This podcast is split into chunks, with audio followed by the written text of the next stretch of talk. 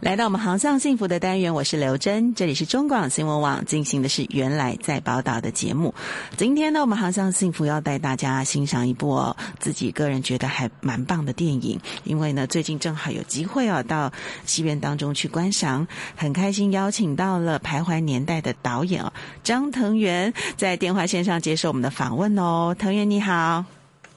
Hello，刘真姐你好，还有中广所有的听众朋友，大家好，我是《徘徊年代》的导演张腾元。嗯，听说这个《徘徊年代》哈是腾元的第一部这个剧情长片，在台湾其实拍新著名议题的这样的导演真的是不多，甚其中其实还有有几位是本身就是新著名的朋友了哈，所以先请这个腾元跟我们简单一介绍一下《徘徊年代》大概是说些什么，什么样的内容。嗯，好的，啊、呃，就是我们我们这部电影叫做《徘徊年代》，那刘真姐有看过就知道哈，它是一部很特别的国片啊、呃，因为它有两段故事哈，嗯，那第一段在描写一九九零年代，就来自越南的女主角哈，跟她在帮人家盖房子的丈夫哈，还有婆婆，那一家人就住在台湾的乡村，呃，看起来还蛮平静的哈，但没想到。三个人对于家庭的期待越来越不一样哈，然后就慢慢燃起一些冲突啊。可是呃，屋漏偏逢连夜雨嘛，就当时整个社会环境的改变，那加上大的天灾，让他们的家就从里到外受到很多的考验。那也造成女主角在台湾这个异乡哈，就需要重新去找回她的人生。那接着电影进入第二段故事哈，开始有很大的反转，嗯，我们有另外一位。很神秘的女主角，不露脸的女主角。对，那她就出现在呃现代的大都市里面啊、呃。那虽然她也来自越南，但是外表很光鲜亮丽哈，而且她的职业非常特殊，呃，竟然是一位征信社的探员。那他就呃一边在抓奸，那一边在追查前一位女主角的过去，这样。那观众其实跟着他的脚步，也会看到台湾就经过二十年发生哪些改变。那到底两位女主角如何面对困难啊？两段故事又有什么更多的关联呢？啊，那就是剧情上很值得大家一看的地方。啊，那如果呃要我稍微简单形容的话，就《徘徊年代》是一部带有魔幻写实味道的电影。哈，它是它诉说了两个时代下。呃，新住民跟在地的台湾人，就是怎么一起走过呃命运的考验。那所以让观众不只看见新住民哈，其实也在看一部跟我们每个人都有关系的电影。嗯，其实这个片子的结尾还有一个很特别的转折，有一个性别议题的呈现。但是我在这里就不爆雷了，大家呃有有兴趣的，哎，现在还有继续在院线上演吗？还是要在线上付费观看的一个方式？啊、呃，因为今年下半年啊、呃、上映的国片档期非常的满哈，所以真的为了让电影可以更。让更多的观众看到，所以我们目前有考虑，可能是在今年的年底，或是在明年的年初会上映这样。嗯嗯，对对，因为刘真之前是看首映嘛，哈，也非常感谢导演的团队哈，让我们可以先了解这部片子的情况，介绍给大家。其实我也很好奇说，说导演第一次执导这样的长片哦，也在国际影展那也受到好评，有参加这个釜山影展，入选了亚洲之窗这样的单元。其实呃，根据资料。的话，您之前呢、啊、还没有拍这个长片的时候，就是拍越南的新著名的这样的一个呃作品哦。哎，为什么跟越南的新著名特别有缘呢？嗯哼哼，呃，我想呃，因为每个人在生活中啊、呃，应该都有第一次就是接触到新著名的经验啦。那因为我的童年就也是落在九零年代，那刚好是很多。东南亚新住民开始来到台湾的时期，哈，那我是在 台中丰原长大的。那因为小时候印象很深刻，哦，就第一次看到邻居家啊迎娶来自越南的媳妇。那我我当时看到那位姐姐，就是那种呃有点害羞不安的神情，然后讲话有特殊的口音，就觉得很好奇，哈，就好像你你本来熟悉的那个环境，就突然出现很特别的人。那我是后来长大才知道说，啊、他们已经被称为新移民或或者是新住民。那而且今天在大街小巷就超过十七万个家庭都有他们在这里生活的身影。那我是呃，我是一直到十二年前，就是念大学的时候，呃，因为学校的课程才真的去认识新住民哈，还有跟他们相关的议题。那这就呃影响我，就写成了一个剧本啊，拍出一部短片叫做《胭脂水粉》。好，那就在描写呃台湾人当初刚遇见新住民的一段故事。那呃，没想到这部短片就呃当时有被选进金马影展，还有。几个国内外的电影节，就让我从此跟啊、呃、新住民好像结下更深的缘分吧。哈，那最近十年里，就是呃，我就陆续还待过相关的 NGO 团体，那也斜杠哈，就是去策划过几个啊、呃、东南亚或新住民主题的展览。那换句话说，就我算是。呃，长期关注新住民，然后也观察到他们在台湾的改变，所以今天才终于就透过《徘徊年代》，呃，用这部长片来呈现他们的故事。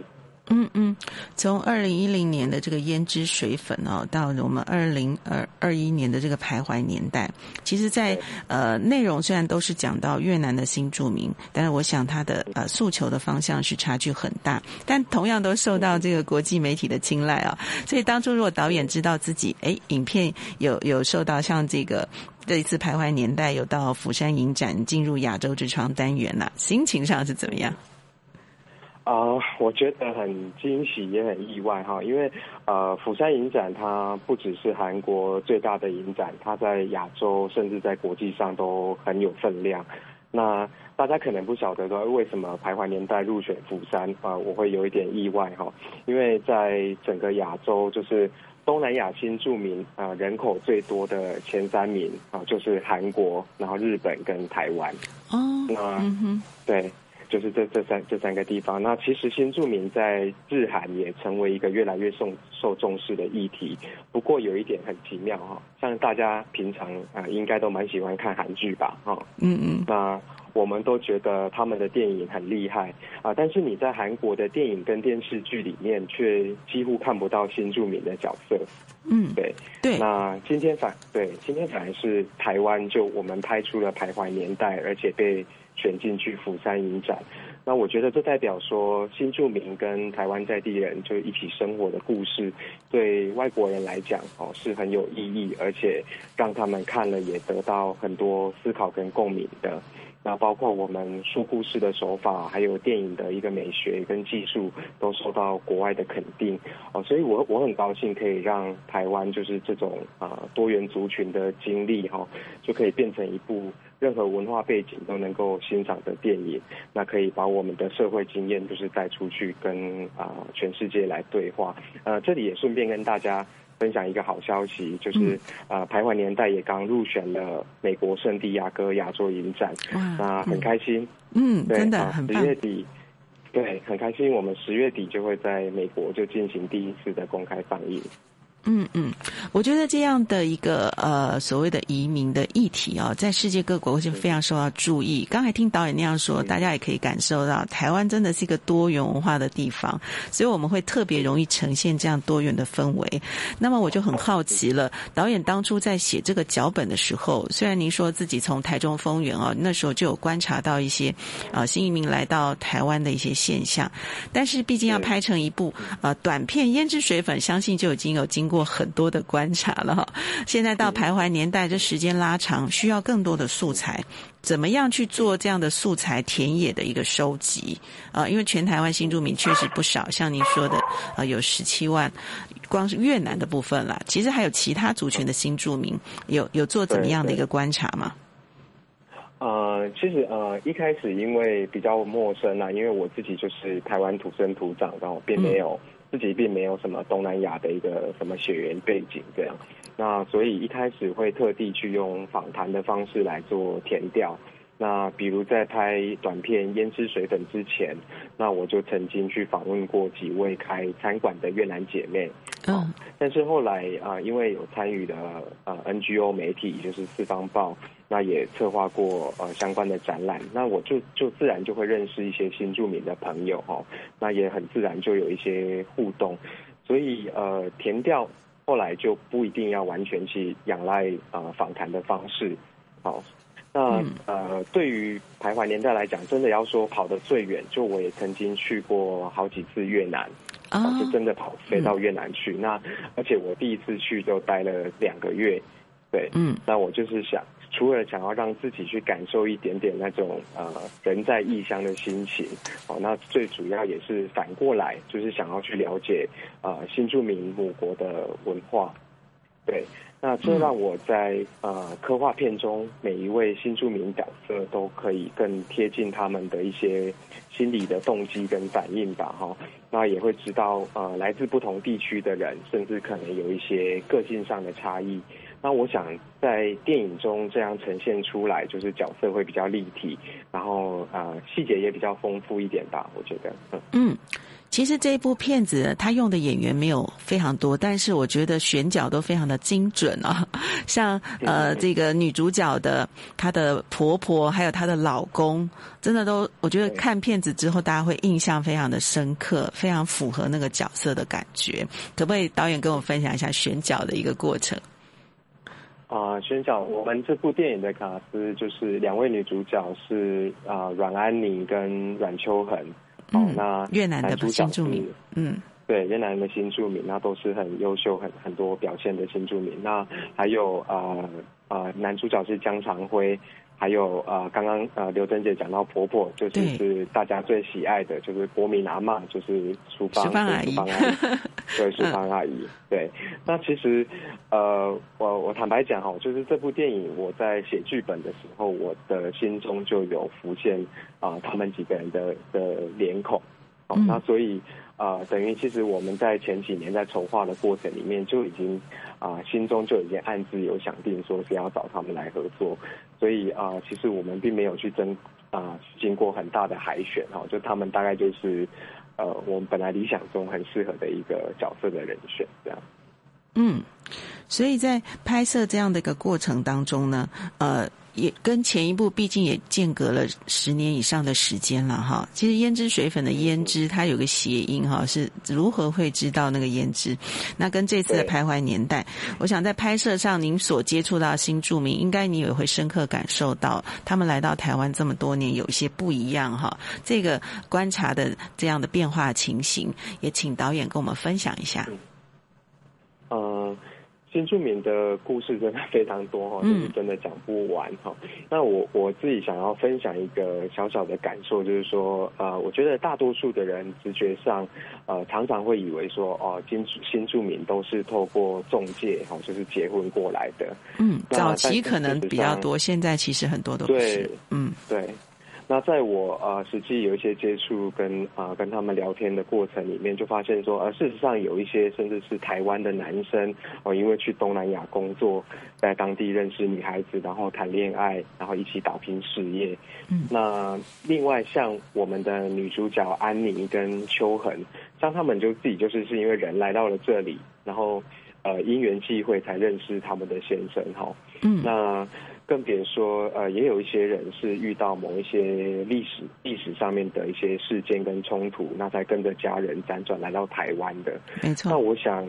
对，我想跟大家表达的是说，或许他们都被称作新住民，然后身上也有一些相似的状态。可是说到底，哈，就是新住民，他也只是呃对一个族群的简称吧，哈。那有时候我也会提醒自己说，呃，不要被他太去限制了我们对于呃人的想象，啊，因为每一个人的故事啊，其实都在告诉我们说，啊，呃，生命其实是很独特的，而且都是很值得被啊，其他人尊重吧。对，这是大概我接触到他的故事一些小小的想法这样。嗯嗯，